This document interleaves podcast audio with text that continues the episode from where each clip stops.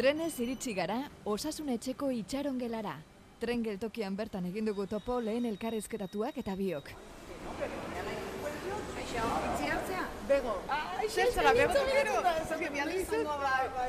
Gaur, Feliz Zubiaren konsultan sartu aurreko minutuak COVID iraunkorra hitz egiten emanen ditugu. Ongi etorri osasun etxera, ongi etorri itxaron gelara. Lehen gonbidatuarekin elkartu gara, eta orain bigarrenaren bilagoaz, aurreneko gonbidatuak izenez bai, baino biztaz ez du ezagutzen beste gonbidatua, gure bigarrena. Beste bego. Aixo, bego zea. Bego, Gratitik. hori da. Bueno, bego tokero, bego Etxeberria. etxeberria. ¿Tú tendrás un 20 céntimos, por favor? Que va, que va. Por favor. Ez gehala egon bai, zure prentxan.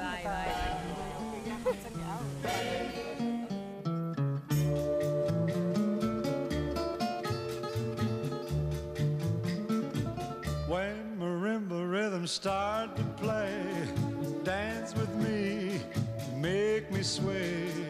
Munduko osasun erakundeak COVID-19 iraunkorraren definizio ofiziala argitaratu duela bi urte beteko dira heldu den astean, urriaren amaikan hain zuzen ere. Gaur, koronavirus iraunkorra duten bi pertsonekin hitz eginen dugu gaitzaz eta bizitzaz. Bueno, bani begonia etxeberria naiz, e, berrogeita behatzi urte ditut eta errenderikoa. E, 2008ko azaroaren amaikatik. Ni begotokero naiz, lasarte, lasartekoa, berroita zortzi urte dazkat, eta covid bueno, nire kasua pixkat berezia izan zen, baina e, sintomak eukitzen otxailaren, 2008ko otxailaren hogeita zazpian. COVID-19aren osteko gaixotasuna SARS-CoV-2aren infekzio aurrekari probableak dituzten pertsonengan gertatzen da. Normalean COVID-19 hasi eta hiru hilabetera.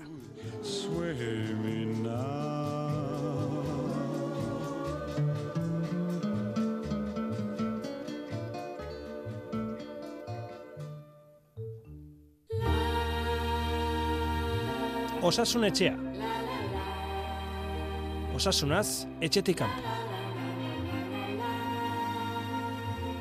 COVID iraunkorra dutenak oraindik ere hor daude. Naiz eta edabideetan deus gutxi entzuten den dagoeneko gaitzaz.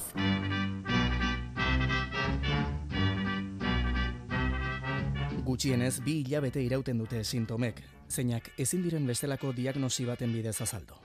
Sintoma ohikoenak nekea, arnasa hartzeko zailtasuna eta disfuntzio kognitiboa dira, baina gaixoaren eguneroko funtzionamenduan eragina izan ohi duten beste sintoma batzuk ere ager daitezke. Berreun sintoma baino gehiago eragiten dituen gaitza da. Zuek ze sintoma dituzue? Bueno, bani e, takikardiakin hasi nintzen, bueno, nik neumonia bilateral bat izan nuen.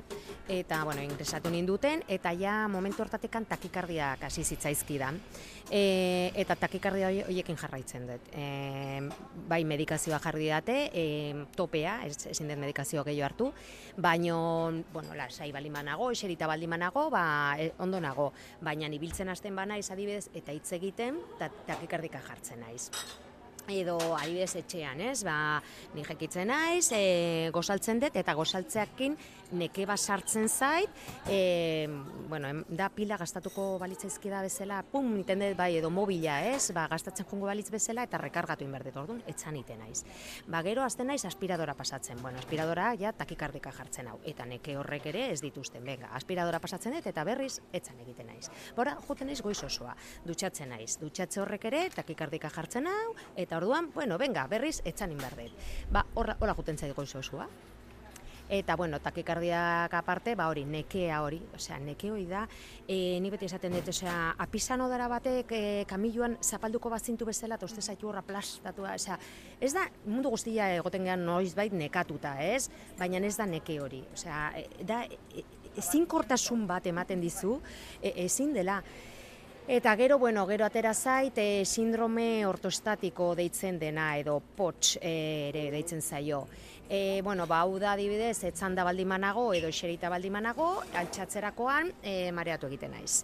E, a ber, ni badakit mareo horrekin ez noala lurrera, baina da mareo txiki bat bezala, e, eta bueno, ba, pasatzen zait, baina, bueno, ba, mareo horrek ematen dit, hori da, e, tensioa pizka jaisten delako, edo, bueno, e, sindrome ortostatiko izena du. Gero, atera zaitere neuropatia bat, e, neuropatia periferika moderada.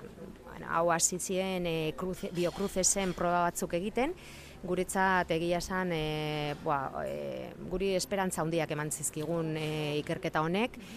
E, pruebak oso onak zian, egia esan, zera, bueno, denetik begiratzen zizuten, baina esan behar dut momentu hontan gelditu egin dutela. Ez dakit ze gertatu den, e, ez dagoen dirurik, e, ez duen interesatzen, edo ez dakit zer gertatu den, baina ez dute jarraituko momentuz behintzat ikerketarekin.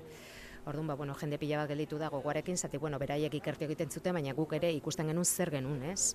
E, ba, bueno, nire kasuan, pues, las fibras finas ere ikututa daude, eta, bueno, ba, egia esan oso e, ikerketa ona zen.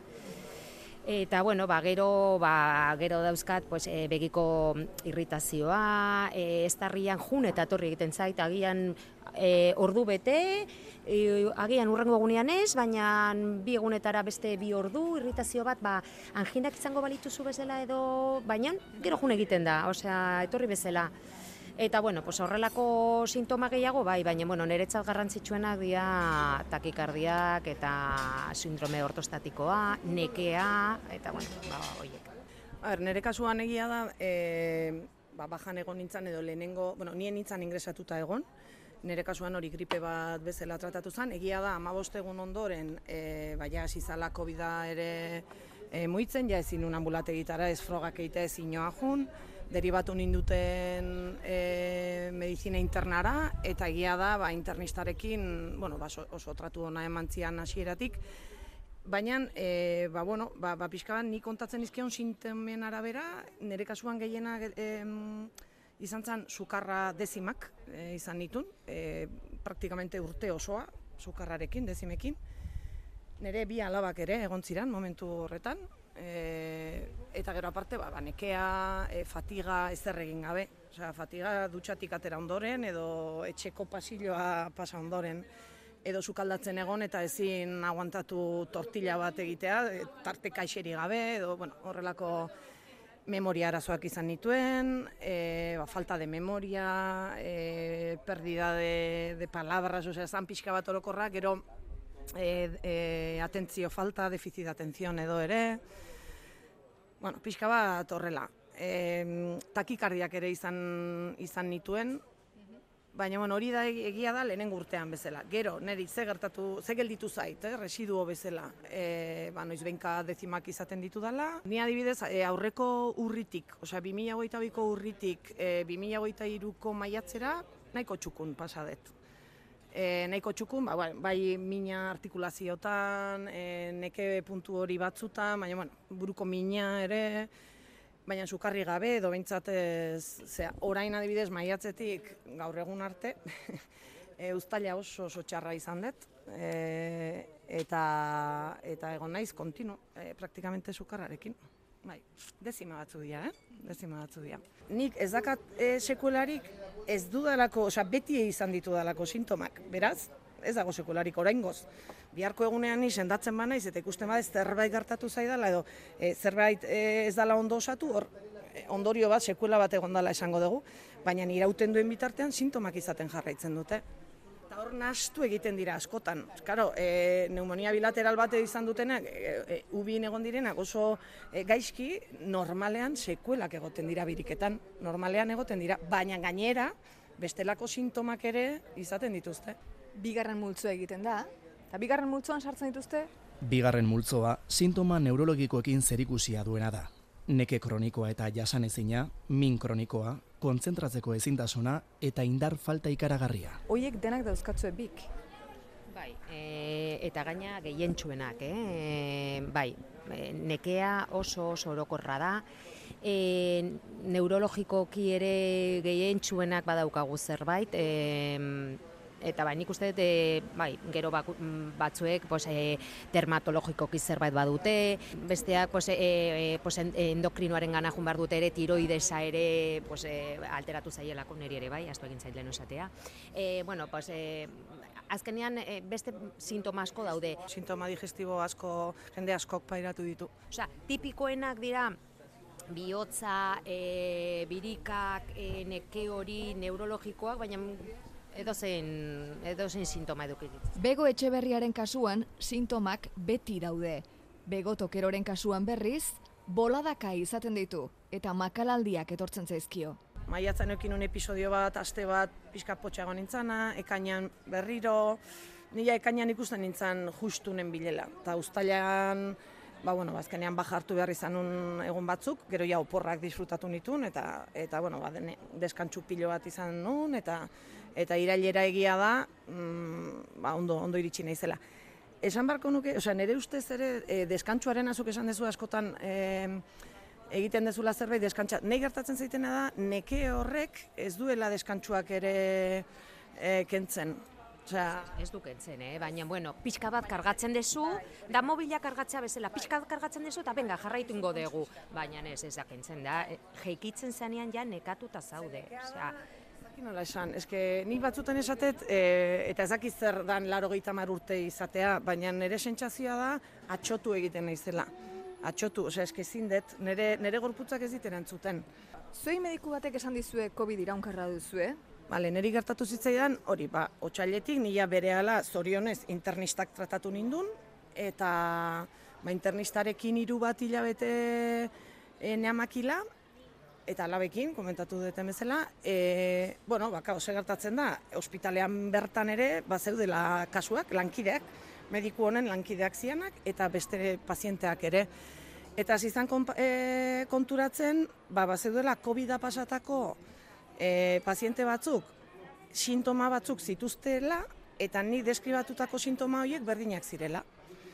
Orduan nahi beak esaten zian, nik ezin dizut idatzi, ze ez dakazu COVID positiboa, bueno, bazkenean e, froga kimiko hoiei kasu egin gabe, sintomatologiari e, bakarrik kasu eginez, niri hipotesis de diagnostiko de COVID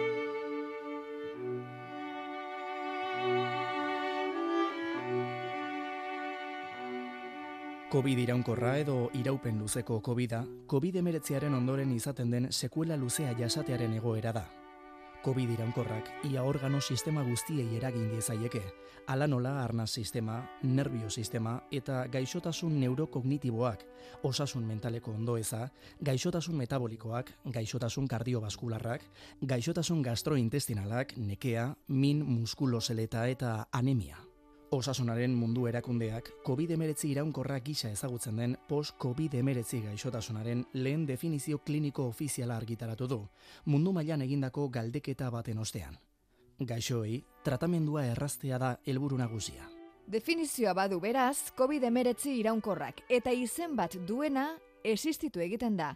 Bego Etxeberria eta Bego Tokerori diagnostikoa eman zietenean alegia, medikuek gertatzen ari zitzaienari izena jarri zietenean momentu horretan, lasaitua hartu ote zuten gure gonbidatuek hori da galdetu dieguna. Nik adibidez hortan nahiko errez izan nuen. E, bar, ingresatuta egon itzan, hasieratik gaizki, ez nion bueltik ematen, eta bueno, medikuak beak esan zidan, ba, nik uste dut hau izango dela, eta bueno, baino neri adibidez etzai kosta, baina badakit jendeari baietz, eh? Azkenean, zuk jakin nahi duzu zer duzun, eta izen bat jarri bertzaio, eta hori oso, oso garrantzitsua da. Eta bai, bai, jende askori pasa zaio. nire mm, esperientzia berdinarekin, nik uste nire medikoak kasu honetan asko bustizala, eta ni lortu nun txostenean idatzita, hipotesia bada ere, idatzita azaltzea. Zula oso eta ni gertu. badirudi, gauza batek edo gaitz batek edo sintomatologia batek izenik ez duenean, ingurukoei ere kosta egiten zaiela sinestea, ez gaizki zaudetela baizik eta zerbait duzuela. Ez, igual izanen da psikologikoa. Ez dakit, etxekoek sinesten zuten, sinestu dizute hasieratik, Neri bai, ze ikusi zidaten, ni lanean ari nitzela egun hartarte, osea, e, azaroaren amaik arte, eta hortik aurrera nere bizitza aldatu zela, eta e, kutsaduran ondoren zen. E, bai, neri sinistu diate lehengo minututik. Horrek ez du esan nahi, gero denak ohitu egiten gehala, eta etxekoak ere ohitu egiten diala, eh? Eta azkenean, pues, e, normaltzat hartzen dute ja, ba, zu, ba, ba, bueno, ba, etzan da ikustea, edo aktibidade gutxiagokin, edo A, a ber, e, adibidez ni seme alabak, ez, ba, beraia gazteak dira eta, bueno, bere bizitza egiten dute azkenean, ezin dute ez dare gelditu hor anklatuak gauden bezala. zenbat urte dituzte? Ba, hogeita bost, e, hogeita bi eta emezortzi. Hiru dituzu gainera. Eta mm, zuk pentsatu, hau tokatu zaizula ja beraiek, bueno, autonomoak direnean. Pentsatu duzu eskerrak mila aldiz pentsatu dut eskerrak. Zagaine ezagutzen dut, bia, e, elkarteko, bueno, gu e, Euskal Herriko lonkobit elkartekoa gara, elkartean dago neska bat, e, elizondokoa da, eta bi aur txiki ditu, eta bea e, andadorearekin joten da. Orduan, e, ba, bueno, etortzen zaigu konzentraziotara, bat guk e, ilana, e, amabostero, osea, hilabeteko amaboste garren egunean, ba, elkartzen gea, bai gazteizen, bizkaian edo gipuzkoan, eta bueno, ba, bera etortzen denean bere bi aur txikiekin, ba ez dakit bost eta zazpi edo bost eta zortzi edo urteko mutikoak dira, ba esaten dezu, ba, nien eske jatuko, osea, eske gutxienez neriak, e, ba, bueno, ba, bat unibertsitatean dago eta beste bilek bukatu dute, ez, ba, bueno, mm, lanakinak ditudan bezala ikusten dute, ez, osea, beti daukate beharra, baino, baina ez da, ez da berdina. Zure kasuan, aipatu dituzu bi alabak, eta gainera hasieratik sintomekin ere bai. Zer moduz daude orain alabak?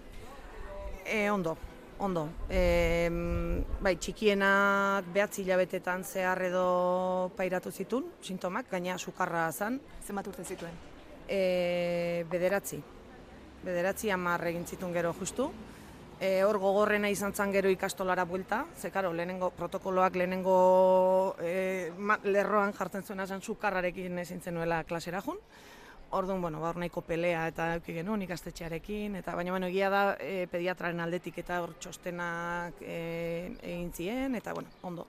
Eta zarrena denbora gehiago egontzan sintomekin, sukarrak eta ere, buruko minak, bueno, e, eta mm, hor ere institutuan baimenekin eta, baina bueno, egia da institutuan bai igual erresago e, jarri ziguten. Berari etzioten termometroa jartzen, zuzenean.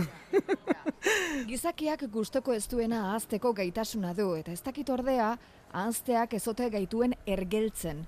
Pandemian gertatua drama bat izan da, eta ahazten baldin badugu, pandemian hildirenak ukatzea edota senide eta lagunak bidean galdu dituztenen mina eta sufrimentua ukatzea da.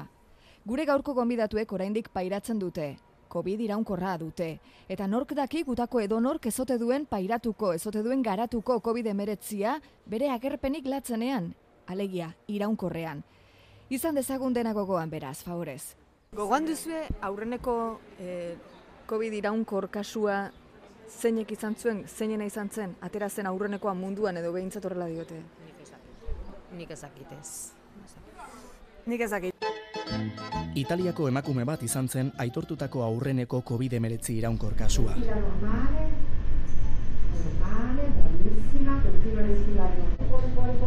Munduko osasun erakundeak gaitzen zerrendan sartu zuen azkenik COVID iraunkorra. Jakitea zaila bada ere, Felix Zubia osasun etxeko medikuak dio koronavirusagatik kutsatutako euneko amarringuruk pairatzen duela egun COVID iraunkorra. covid ez da iragana. Pandemia bai igual, baina virusa hor dago eta beraz COVID iraunkor kasuak ere hor daude eta gero eta gehiago dira. Bai, bueno, lasarten bagaude gutxi batzuk, adibidez eta ba, argi dagona da esan dugun bezala elkartean gaude eta enei kriston pena ematen dit gaur egun ere e, berri bezala elkartean sartzen dianak ba ni duela hiru urte bizitako berdin, berdin gauza berdin berdin berdinak aidiala bizitzen. Bai bajari dagokionez bai frogei dagokionez bai gizarte segurantzako jarraipenei dagokionez mm, penagarria. Penagarria eta elkartea hor dago eta eta borrokatzen jarraituko dugu, baina egia da impotentzia puntu bat ere sortzen dela. E, ez da erresa, baina bueno, ba, ba, kronifikatu indala hau eta eta oraingoz ez dagola ezer. Horrek ez du erraza behar. Gaitz bat daukazula, sendatzen ez dena, ezagutzen ez dena oraindik, hiltzen etzaituena, baina bizimodu normala egiten uzten ez dizuna. Hoi edenak izan da, horrek psikologikoki eragin handia behar du izan bizitza era bat aldatu die gaitzak. Dena, bai, bai, e, ba, bizitza, bueno, komilartean pleno bat izateatik, ba, ba, bueno, banik askotan esaten den, erama, klaro gaita bi urtekin, ni baino bizitza gehiago dauka gaur egun, osea, e, eta bai, ba, aldatzen zaizu dena, bai. Neri adibidez, inkapazitatea mantzi datenean, ba, esnekien pozi jarri, e, triste punt, trist, eske tristen egungoen ere, azkenian, ba, goita urtetan lan egin toki berdinean, Zertan? e, errenderiko zarren egoitzan. E, eta bueno, ba, azkenean esaten dezu, eta orain zer, berrogeita sortzi urte ditut, orain zer. Osea, esa, mundu guztiak nahi du jubilatu, eta jubilatzean ingo ditugu ez dakizema gauz, baina bueno, jubilatu ondo.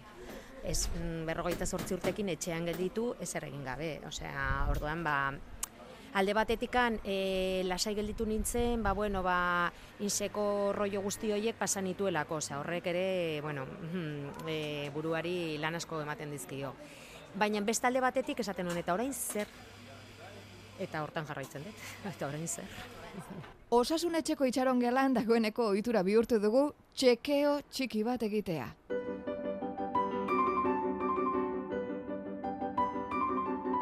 Zenbat urte dituzue? Berrogeita behatzi. Berrogeita sortzi. Zenbat kilo? Irurogei. Jo bat. Tensioa? E, ba, o, e, egia esan ez detartu azkeneko amabostaldian uste, baina, bueno, e, amabisei goz bat horrela. Nik ezakit esate, baina ondo daukatela, bai, hori bai. Kolesterola? Ondo daukat. Ondo daukat. Azukrea? Ondo daukat. Justu, justu. Tiroideak? Tiroideak, bueno, ba, koronavirus honekin tiroidean asuntuak ere debutatuzun. Hipotiroidismo daukat eta medikatuta nago. Ni ondo nago. Azken analiziak noiz egin dituzue? Bueno, ba, udara hontan ez dakit uztaila abuztua, baina, bueno, analizisak askotan egiten ditut. Ni aurreko astean. Zenbatero egiten dituzue? Ba, bueno, eh, ni espezialista batzukin nabil, orduan bakoitzak egiten ditu bere aldetik, e, baina, bueno, ba, jardezagun hiru hilabetero edo... Bai, ni gotxi gara bera baita. Aber, azkenean eh, honengatik egia da eh, internistarekin noiz behinka hitz egiten dudala, eta baina bueno, lanekoak direla, eh, sukarra dala ez dala, bai, eh, hiru lau hilabetetik behin bai. Covid iraunkorra dutenak mediku espezialista ezberdinetara joan ohi dira. Igual ez denak, baina horrela beharko luke behinipei. Well, you flew to New Orleans to rent a car and to see your friend, to put him in the hospital again. Ba, neurologoakin nabil, e, neumologoarekin ere banabil, e, psikologarekin ere banabil, eta kardiologoak alta eman dit. Medikazioarekin, baina alta eman dit, ez dauka zer eginik nerekin. Ni ez, ni medizina internatik eta eh, ambulategitik ez ez daukat gaur egun. Botikak hartzen dituzue pilulak zenbat, zeintzuk? Ba, goizetan bost, e, arrat, gauetan bi, eta egunean zehar, segun ze mialgiak edo ze gierretako min ditudan, ba, bueno, e, refortzuak esaten deten bezala. Fundamentally unstable.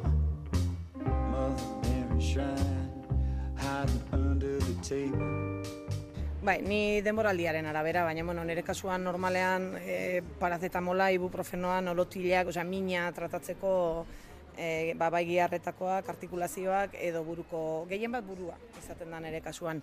Eta gero e, vitaminak eta horrelako gauza, D vitamina adibidez oso bajua daukat azken hiru urte hauetan, e, bueno, ba hori pixkat reforzatzen dut, gaur egun ere burnia pixka bat e, baju dakat, e, bueno, ba hor badaude gauzatxoak, baina ez dakat e, botika ofizialik ez.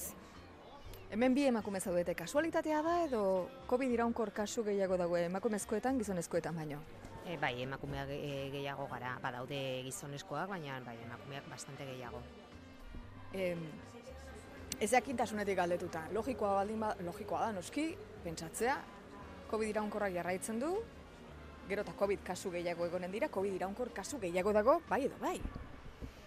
Bai, aber hemen gertatzen dena da, nik uste normalizatu dala, e, COVID-a pasa ondoren normala izan daitekela sintoma batzuk pairatzea. Baina nik uste normaltasunez tratatzen dela egotea sintoma batzuk. Orduan jendeak ere, ba, garrantzia esaten deguna, egongo da jende asko gaixo dagona, eta identifikatu gabe dagoena. Gaur egun ja e, ez da garrantzirik ematen, ez da bajarik ematen, ez baduzu lanik egiten ba, ba, gaixoekin edo, bueno, e, zenbait lanetan, ja ez du inporta. Gauza da, ez dugula diruri gastatu nahi, ez du iogu garrantzirik eman nahi, e, hau e, pasaden moduan, eta ez da egia, hemen gaude, eta zenbat, e, ez dakigu zenbat COVID dagoen, Ba, imaginatu zenbat mm, COVID eh, persistente edo long COVID dagoen ere eh, ezinezkoa da jakitea. Eta hori da, ez dutelako nahi. Takes a lot of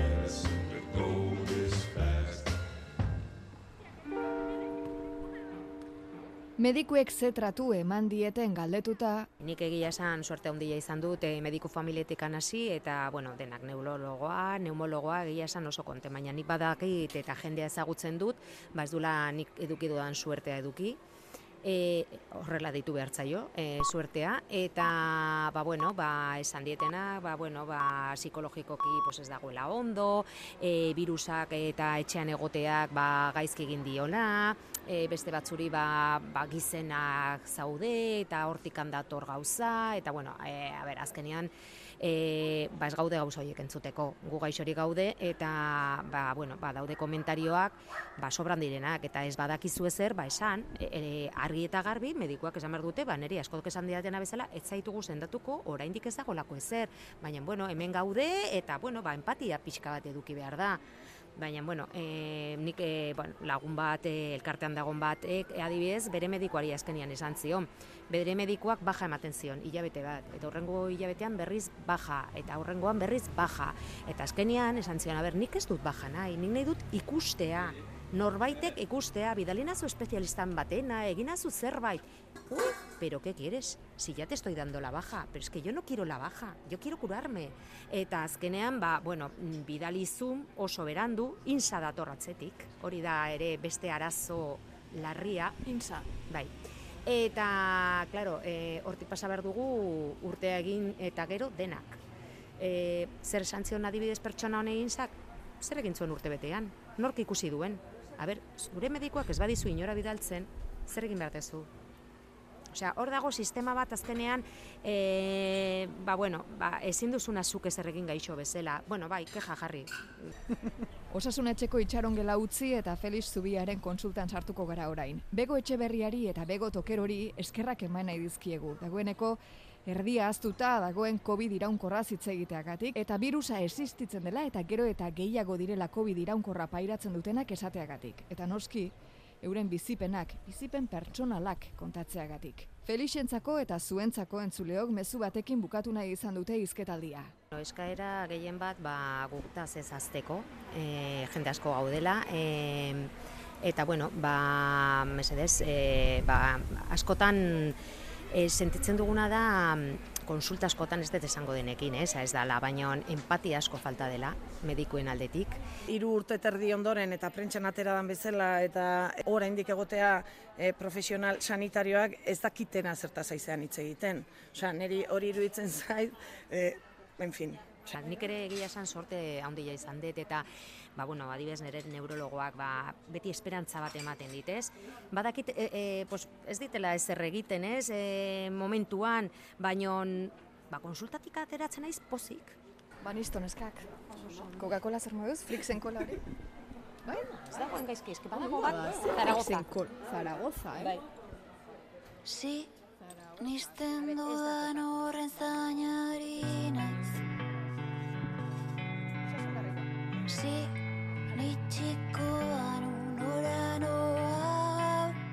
Eta horrela bukatu dugu gaurko elkarrezketa itxaron gelan orain, arantxa hartza izanen duzue Felix Zubia medikuarekin, konsultan bertan. behar du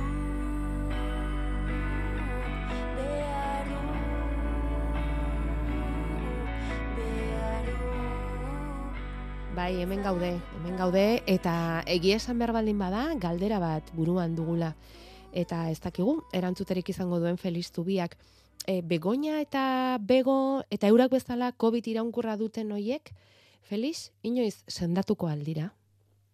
Ba, galdera oso polita da, baina erantzuna ez dakigu.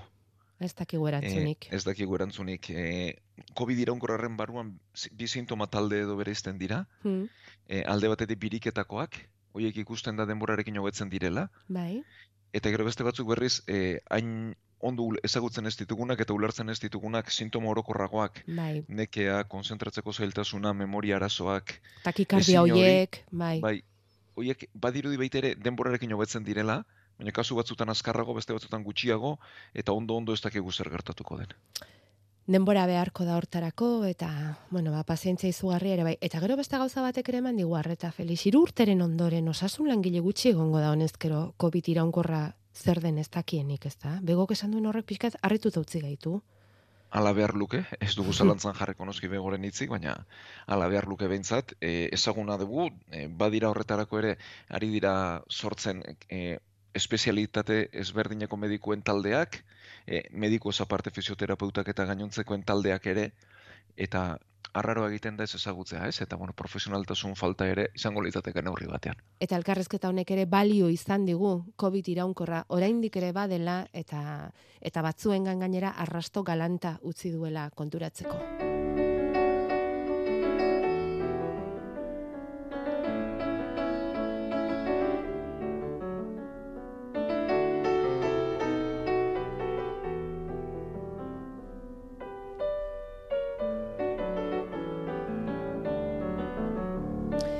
Egun on daizuela guztioi, orain ja osasun etxeko konsultatik eta egia esan, e, zer pentsatu handia ematen digute, eh? itxarongelako elkarrizketa hoiek, eh?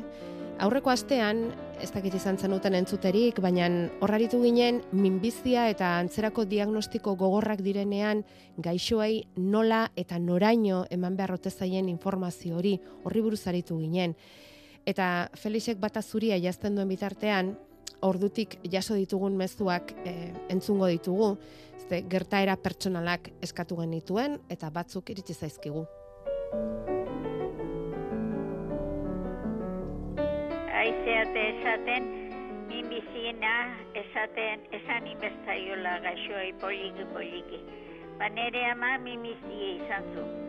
Eta ez urreta, aurrena bulerrek enduzien, eta geho, ez urreta sartu zitzaion. Eta azkeneako vertebrak, ba, bizkarrez urretiken jateaino. Eta mediku gesatezun ez zitzaiola ezer esan behar da, beak esate ziten. Ah, ba, umea, nik esaldet mezi, zehoze geixio. Eta ez esateko eta nik pena eokitze eta mai esan gabea. Gaxoi esan inbehar zaio. Ni horren alde nau. Esan inbehar zaio.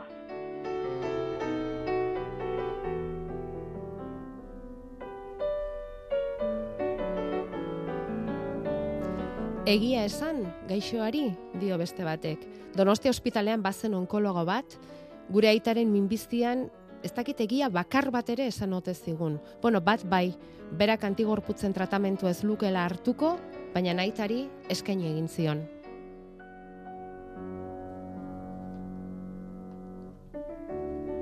Eta azkeneko bat, niri zuzenean esan zidaten behin kiste bat neukala eta kendu egin beharra zegoela. Analizatu egin behartzela, batzuetan ona eta bestetan txarra izaten zela eta, baina urrengo medikoarentzat utzi zuen pastela. Bueno, ba, hoiek dira entzule ongandik jaso ditugun mezuak, saio hau, ongi dakizuenez, denon artean egiten baitugu, beti.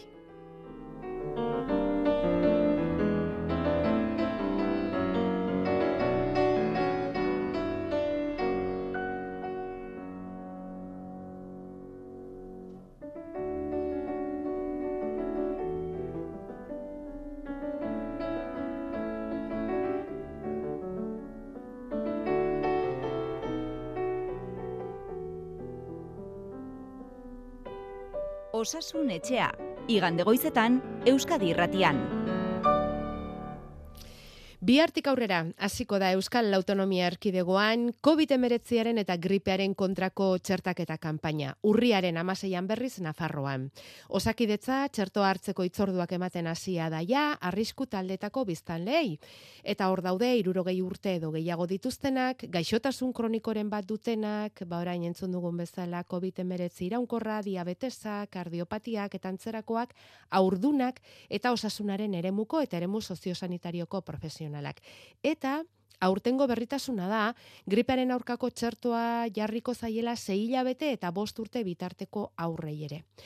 Feliz, e, bi txerto hauek, COVID-19 kontrakoa eta gripearen kontrakoa, iaz ere batera hartu zituzten askok, e, ze iruditzen zaizu, ze galdera hori behin baino gehiagotan jaso dugu hemen osasunetxean, gomendagarria da, biak batera hartzea, hobe banaka, Bueno, egun hon, eta ezer baino lehen arantxa, eh, eskerrak eh, bere ekarpenak ekarri dizkiguten entzulei, eh? ez dizut utzi ere egin esaten, ezer, bai. barkatu. Bai, ez, ez, ez, esan. eh, polita da, denon artean irratzaio bat Bai, egitea, bai. ez? Eta beste aldean horroi dela sentitzea. Bai. Eta mila esker denoi. Bai. E, bueltatuz e, galderara, bai, bai. E, iaz hasi ginen kontu horrekin, asko izan ginen biak hartu genituenak elkarrekin, Bai, eta ez dago arazorik hori egiteko, bi txertuak bateragarriak dira, elkarrekin hartu litezke, eta ziztada bat erabili baliteke eta lanak aurreratu, ba, arazorik ez, e, munduan milioika izan ginen hola hartutakoak, eta ez zuen arriskurik, eta beraz alde horretatik aurrera. Bale, ados. Eta ze, Bai. ze informazio daukagu txertoiei buruz, aurtengo gripeari buruz, Lehenik eta behin, e, esan behar duguna da, e, gripearen olatua izango dela, badakigu gripea urte sasoiari lotutako virus badela, eta, bueno, gu beti gatoz ego hemisferioaren ondoren, ez? bai? E, gure udara denean han negua izan da, eta gero ona dator. Eta informazioak dio, han aurreko urteetan baino gogorragoa izango dela. Ah, bai. Hau da, bai, e, pandemia garaian edo hartzen ziren neurriak gripe asko arindu zuten, eta ja desagertaraztera iritsi zen, Maskarak eta barrez, bai. Bai, e, hori dena eta bueno, Mm. aireztapenak eta bar jetxi, jetxi zuten Bai, eta e, aurten behintzat hemisferioan kasu asko izan dira eta kasu nahiko gogorrak. ados. Beraz, e, gurean ere antzerako zerbait izango dela espero da eta horregatik e, gaixo kronikoei behintzat e, gomendagartzen diegu beti txerto hartzeko eta irurogei urtetik gorakoei ere bai, gero hitz egingo dugu kontu hietaz. E, COVID-a ala izango den hau da, COVID-ak olatu egingo duen urte sasoiari loturiko birusa bihurtuko den ala ez, oraindik ikusteko dago. Ze pandemian zehar olatuak izan genituen ez, gora bera biek, eta igualdiak izan genituen urte guztian zehar, eta aurten gudaran ere abuztuan adibidez, ba, kalean desentea ibili da. Orduan, neguan litekena da igoera bat izatea, baina ez dagoen garbi covid urte sasoiari loturiko virus eh, bat bihurtuko den, ala gure artean geldituko den beti, eta gora berak izango dituen. Eta zenbateraino, bai. Esan, esan. covid bera beti da etengabe egokitzen, ez? E, hasiera batean virusera bat berria zen eta hortiz zetorren arriskua, ez geneukan inolako defentsarik. E, guzti hori ba hobetzen joan da, txertoei esker, gaitza pasatzeari esker eta gehienok dugu immunitatea, ez? Ia denok geuneko 95etik gorak behintzat badugu. Orduan, e, gaur egun COVIDak arnasbideko infekzioak eragiten ditu, da, katarroak eragiten ditu, aldatzeko gaitasuna duelako eta defentzei esteko aukera badulako nolabait, baina behin e, goiko arnasbideetara iristen denean gorputzak erreakzionatzen du eta gure defentzek galerazten dute barrura sartu eta nemoniak egitea. Orduan, orain noi, nor dago arrisku eta norentza da arriskutzu gaixotasuna? Ba, adinekoentzat, gaixotasun kronikoak dituztenentzat, immunitate arazoak dituztenentzat batez ere ez, e, transplantantuentzat, tratamendu biologikoak hartzen ari direnentzat, e, kimioterapia hartzen ari direnentzat, eta arrisku talde hauek txertatzen egin behar dugu alegina. Aurdunak ere bai tartean? Bai ordunak ere bai, Mhm. ikusi delako e, oraindik ere behintzat e, COVIDak eta bueno, gripeak ere bai, eh? Mhm. eragin larriago izan dezakela bereiengan eta arrisku talde horren barruan daude bai. Ados. Eta mm, txertoak badakigu lagunduko digula gaitz hori arinago pasatzen, gutxiago transmititzen, zer dakigu txertoaz? Txerto honen ezaugarria beti galerazten du infekzioaren zati bat, pertsona batzuentzat bai, baina bere eraginkortasun nagusiena infekzio larriak ez garatzea da, ez okertzea da. Eta gauza bera gertatzen da, koronavirusaren e, txertuekin ere, ba, batean genuen aldaeratik, ba, orain gora, asko mugitu da bide, e, virusa, asko aldatu da, eta baditu orain txertoak, virus aldaera berrietara egokituak, eta txertoiek hartzea komenigarri litzateke. Adinari dagokionean non dago muga, beste erraz esaten, ez? E, irurogeita marrutetik gora dudari gabe, e, irurogeita marrutetik gorakoak dira ospitaleratzen zaizkigunak, eta batzuk gaixotasun kronikoak dituztenak, baina era berean adinarekin ere immunitatea moteldu egiten da, eta hauentzat dudari gabe. Irurogei, irurogeita mar urteko tartean, bueno, adituek diote baietz, e, baina hor arriskoa txikiagoa da batez ere osasun arazorik ez badugu. Osasun arazoren bat izan ezko dudari gabe, bai. Bueno, hoiek dira beti esaten dugu bezala gure gomendioak. Eta Bai. gero norberak erabakiko du zer egin. Eh? Mm, Bai. Eta gero daukagu aurren kasua. Hori da, hori, e, zei hilabetetik bost urtera arteko aurrei e, jarriko zaie lehendabiziko aldiz, ezta? Gripearen kontrako txartu hau, eta horrek e, ze azalpen izan lezake, Feliz? Ze helburu dauka? Badu, Espainiako pediatrian elkarteak azaldu du eta esan du, gomendioan undik datorren, e, beraien muborri aldean dago inork irakurri nahi badu informazio osoa, eta beraiek diote gaixo kronikoak badira, edo badira arrisku faktoreko aurrak dituztenak, eta guentzat dudari gabe hartu beharra dago, eta hor zalantzarik ez da. Eta gainontzeko aurretan, gripearen kasuan, aur txiki hauek izaten dira, transmisio foku handienak hau da, gripea aurren artean asko edatzen da, aurrek eramaten dute etxetara kasu askota askotan, beraie gainera aurrek askotan oharkabean, eta gero etxean ba, gripea iristen denean, helduetara pasat, heldutik heldura bide egiten dut, aur gaixo kronikoak kutsatu litezkela. Beraz, aurrak txertatzeko erabakia, e, aur guztiak txertatzearen erabakia, gehiago litzateke osasun publikoko erabaki bat, eta talde osoa babesteko erabaki bat, aurra bera e, babesteko erabaki bat baino. Ados. Orduan, norberak erabaki dezala gero, zer egin nahi duen Bai, bere txekoekin. Bai, bai. Norbaitek hori bai aurra erdi gaixo baldin badu, favorez ez dezala eskolara eraman, eta Mhm. transmisioa eteten mentza lagundu dezagun. Mhm. Eta mm, bronkiolitisaren kontrako txartoare esartu du osakidetzak aurren txertaketa egutegian, ezta, Felix? Aur jaio Bai. berri eta urtebete baino gutxiagoko, eta gaixotasun larriak dituzten txikien entzat izango da txerto hori. Hori gaitza harinago pasa dezaten izango da, edo ze helbururekin? Bai. Bueno, bronkiolitisa badakigu beste virus batek sortutako gaitza dela, ez? Arnasketa virus sensitiala izena du, eta e, bronkiolitisak iaz adibidez, ba, udazken neguan kasu asko asko ekarri zituen, eta ospitaleratzo asko eragin zituen. Eta gaitz larria izan liteke aur txiki txiki hauetan. Gero behin, e, bi urtetik aurrera bronkiolitisa ia ez da ematen, ze aurra hunditu egiten da, bronkioak e, diametroz hunditzen dira, eta virusa izan arren aur horrek ez du bronkiolitisi garatzen. Beraz, aur txiki txikien entzako litzateke. Eta kasu honetan antigorputz bat daukagu. E, bueno, izen ematera e, nahi zauzartzen, baina e, botika bat litzateke gehiago txerto estandar bat baino. Vale. Eta, bueno, e, honek egiten duena da, e, virusa sartzen bada gorputzean, itxatzi eta defentzen bidez, e, virus hori desagerrarazi. Mhm. E, frogatua dago, eraginkorra da, segurua da, eta sei hilabetetik berako aur guztientzat gomendatzen da, Bai. eta e, urtebete baino txikiago diren eta garaiz aurretik jaio direnentzat ere bai. Eta gero zalantza da, hortik kanpo urtebete bi urte artekoen e, talde horretan sartu ala sartu, ez? Ja. Bueno, ba, emango da, nahi duenarentzat, Vale. eta bueno, iaz e, bronkiolitis e, badiote kasu asko izan ziren, eta aurten hori mostea galerazi nahi da, eta bueno, aurrerapen handia dela dirudi, e, gaitza honen garapenean, e, bueno, guraso asko gaizki pasatzen dute, eta hor dago Bai, hor itolarria bezala ematen du, ez? E, itolarria Arnas eta estua eta- arnaz, arnaz estua eta arnaz falta.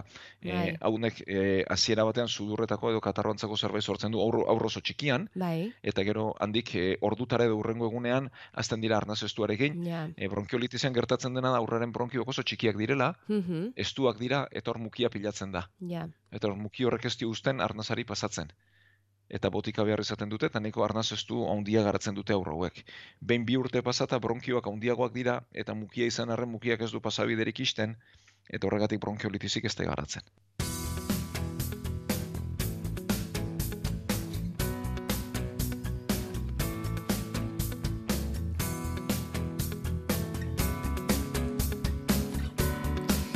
Aizue, eta txertaketa zari garenez, eta COVID-19 kontrako txertaketa ere hitz egin digu Feliz Zubiak, ai- aipa ditzagun momentu batean 2023ko medikuntza Nobel saridunak. E, ze izen hoien atzean, Felixek aurreratu digu, historia pertsonal politak ere badaudela, eta ezagitu egin nahiko genituzke igande goiz honetan. Katalin Kariko, Ungariarra, eta Drew Weissman estatu batuarra izan dira, bi ikertzaile hoiek aurtengo medikuntza Nobel saridunak. RNA meztulari bidezko txertoak garatzeko erabili duten teknologiagatik izan da batez ere sari hori, ezta, Felix? Bai, eta bueno, e, hemen e, komunikabidean batetan ere aipatu izan da Nobel sari eman dietela e, ba, COVID-aren kontrako txertoaren gatik eta Bai, e, nik uste askoz gauza potologoa eta politagoa egin dutela. ea ba, Eta hau konta azaldu nahi nuke. Ea gauza konta nahi zen, ez? Zientzia aldetik hau azaltzeko, baina politagoa da. Azaldu egingo Eh, diguzu, gero beste kontu bada gu ur- ulertzera iristen garen ala ez, baina bueno. edo neu ondo egiten dudan ala ez. bueno, e, gure informazio genetiko guztia, hau da, geu garena behintzat neurri handi batean, DNA-an dago. Mhm. E, material genetikoa dago, eta material genetiko kiribilduta dago. e, pertsonak adibidez, gizakiak berrogeita zei kromosoma ditu. Mhm. Eta hor dago, orduan informazioa pentsa hori litzateke liburutegi oso bat izatea bezala informazioaz. Eta badira bost izki, bueno, bost molekula errepikatuz eta txandakatuz doazenak. Vale. Eta molekula hauen kombinazioak sortzen du informazioa. Mhm. Orduan, hor dago informazioa, baina gero hori nola bihurtzen da mami, ba, proteinen bidez. Mhm. Hau da, material genetiko hori, hori nukleoan gordeta dago, zelularen nukleoan dago, eta gero, kanpoan nukleoaren kanpoaldean daude erribosoma izena duten egitura batzuk, eta hor sortzen dira proteinak. Eta proteina batzuk egingo dute pertsona baten hilea horia edo beltza izatea, proteinen hoien informazioak egingo dute pertsona altuagoa edo txikiagoa izatea, baina proteina horiek egiten dute batez ere erreakzio kimiko askotan parte hartu eta gorputzaren funtzionamendua guztiz baldintzatu. Mhm. Eta badira jaiotzetik datozen gaixotasunak, proteina desegokiak dituzten pertsonetan, eta e, badibidez, itxutasuna garatzen dutenak erentziaz, ba, proteina egoki bat ez dutelako. Edo badira anemia mota bat garatzen dutenak, proteina egokirik ez dutelako. Edo beste batzu muskulutako gaitza garatzen dute, proteina egokirik ez dutelako. Ados. Vale. E, orain artean, eta hasiera batean genetikaren informazio guzti, e, lanketa eta ikerketa guztia DNA-ara zuzendu zen. Bai. Eta hor bazen genoma proiektua, eta ezagutu nahi zen nolakoa zen liburutegi hori, eta hala ere baditugu utzune handiak horren ezagutzan. Baina tartean bada e, mesulari bat, eta hori- da ARN mesularia. Vale. Hau da, nukleoan dagoen informazio guzti hori proteina bihurtzeko, gorputzak egiten duena da proteina bakoitzari dagokion informazio hori hartu, da bost letren kode hori hartu, horren kopia bat egin, baina proteinarena bakarrik, eta kopia hori da nukleotik irten eta erribosomara iritsi eta proteina sortzeko informazioa duena.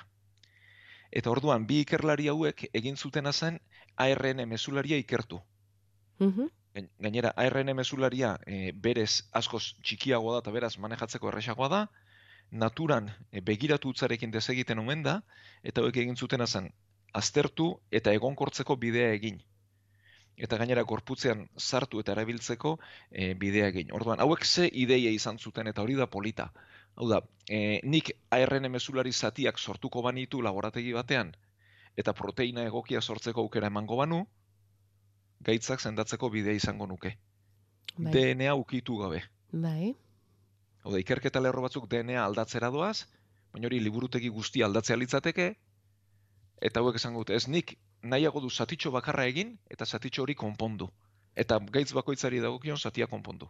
Eta, bueno, hau hasiera batean komunitate zientifikoan etzen ondo hartu, bere lanpostutik bidali egin zituzten, karitko izatez Hungariarra da, e, bera eta gizonak handik ies egitea erabaki zuten, estatu batuetara joan ziren, lanean hasi zen, zalantza handiak izan zituzten, eta hiru unibertsitatetik gutxienez uste dut bidali zutela. Bai, eta inorketzuela beraiengan sinisten. Eta Drew Weissmanen kasu ere antzerako da, eta gainera biak elkar ezagutu zuten, Mhm. eta lana elkarlanean egin zuten. Tratu eskasa eman zioten orduan, ez? Oso oso txarra. Ja. Oso txarra. Baina, bueno, beraien helburua zen, hasiera batean behintzat, gaixotasun genetikoak sendatzen hastea. Gerora konturatu ziren hau erabili zitekeela minbiziak sendatzeko ere. Oda, minbizi badukagunean, e, zalantzetako bada edo zergatik ies egiten dion gure defentzei, ez? Bai, bai. Nola eskutatzen diren. Orduan esan zuten, mononik ARN mesulari bidez sartzen badut minbiziaren zati bat eta gorputzaren defentzak aktibatzen baditut minbiziaren kontra, minbizia tratatu genezake. Eta hori da egin zutena. Eta bere esfortzu gehiena horretara bideratu zuten. Oda, jaiotzetikako gaixotasunen aurka Bai. eta minbiziaren aurka. Eta gero pandemia sortu zenean beste batzuk izan zuten hau txertoak erabiltzeko eh, Ideia. ideia. Baina beraien Baina- ikuspuntu asko zabalagoa da. Ja. Eta orain famatu egin dira behar bada pandemiagatik. Bai, baina, Baina lehenagotik ari dira ikerketan eta lanean ere bai. Bai, eta gauza eta helburu asko zabalagoarekin.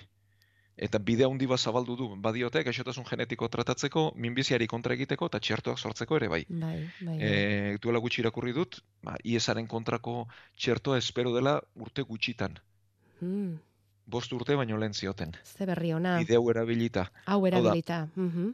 Nik uste Nobel saria oso merezia dela, Bai. baina ez horregatik bakarrik. Eta Ja. gero, bueno, ba, bitxikeri moduan baita ere esango dugu, e, Biontech enpresan Alemanian teknologia hau erabilita COVIDaren aurkako txertoa garatu zuten bi, Andre gizonak dira, Mhm. e, ez dakit ondo hauskatzeko gai izango naizen, Turkieraz e, Oslem Tunetxi eta Ugur Sahim, Bueno, hauek ere etorkinak ziren Alemanian. Orduan, bueno, etorkinak munduan dauzkagu, ez? Eta etorkinek ere egiten dute zientzia hobe bat. Gauza askoren artean, Eta ez beti tratu ona bai. jasota.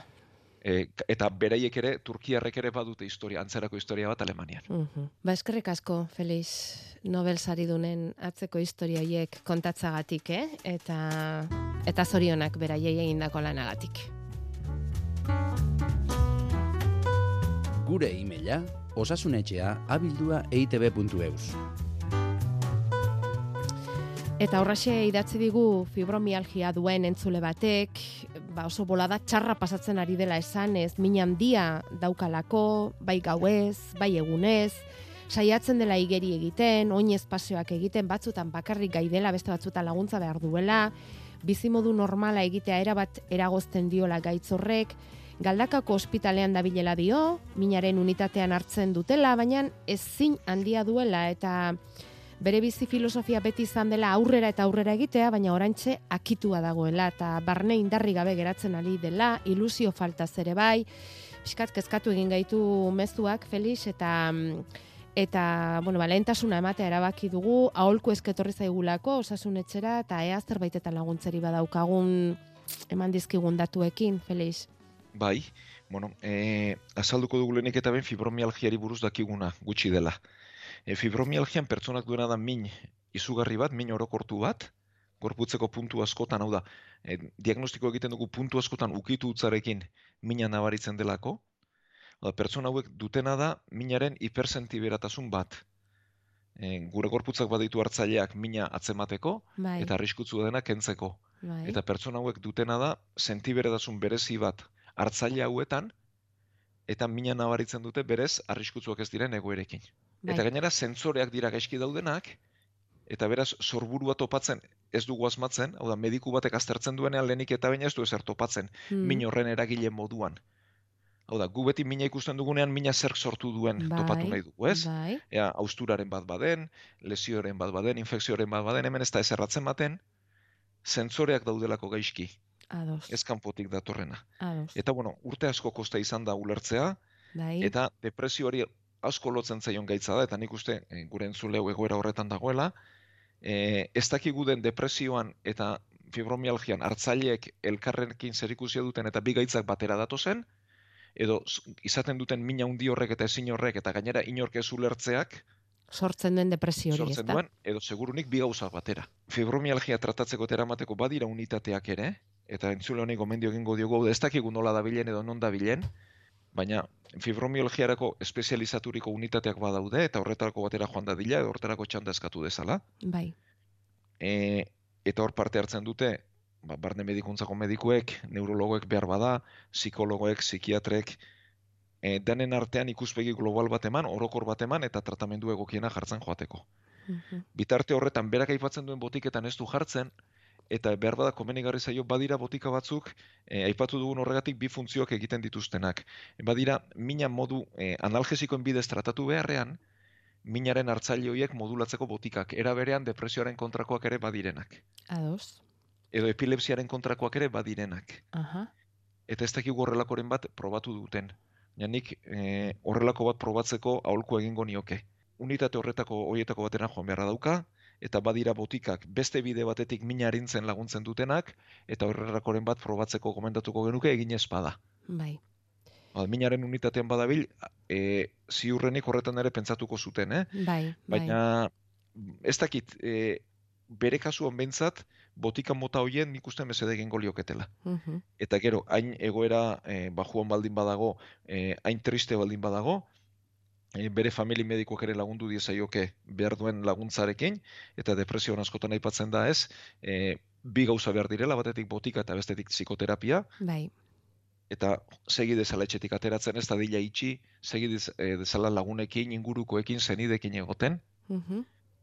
mina ez zaio segurenik ari- arinduko, baina eramaten errezago izango da. Hau da, isteak ez ateratzeak, e, oian gelditzeak, ez mugitzeak, min sentsazioare gautu besterik ez du egingo. Ados. Bueno, gaurkoz bukatu beharra daukagu Felix, baina nagian egunen batean esplikatu beharko dugu sensore hoien kontua, eh? Jakin minez utzi gaituzu, jakin minez utzi gaituzu, minaz sentiarazten diguten sentsore hoien ez dakit, ba, ustura edo lanik egin ezin horrek sortzen duen nahi gabea. Ados, baina beste batean izan beharko du. Eh? Gaurkoz eh, bukatu beharrean gaude eta esan dugun bezala. Mila esker handi bat denoi saio hau egiten laguntzen diguzuelako astero-astero. E, Felix, hasieran esan duzun bezala hori eskertzekoa da. Zuri azalpen guztiengatik eta bukaera zuretzat utziko dut. Ba, eskerrik asko denoi, horratzen zaudeten guztioi, isilik edo gurekin parte hartuz. Gaur sortzir arte. Euskadi Irratia.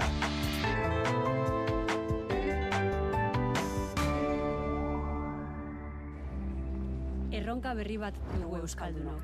Makinei, teknologiari, Adimen artifizialari. euskera irakatsi behar diegu. Milaka ahots behar ditugu. Mundu digitalean ere euskeraz bizi gaitezen. Batu ditzagun gure ahotsak teknologiari euskaraz irakasteko. Gaitu.eus. Sartu eta eman zure ahotsa. Euskadi Irratia.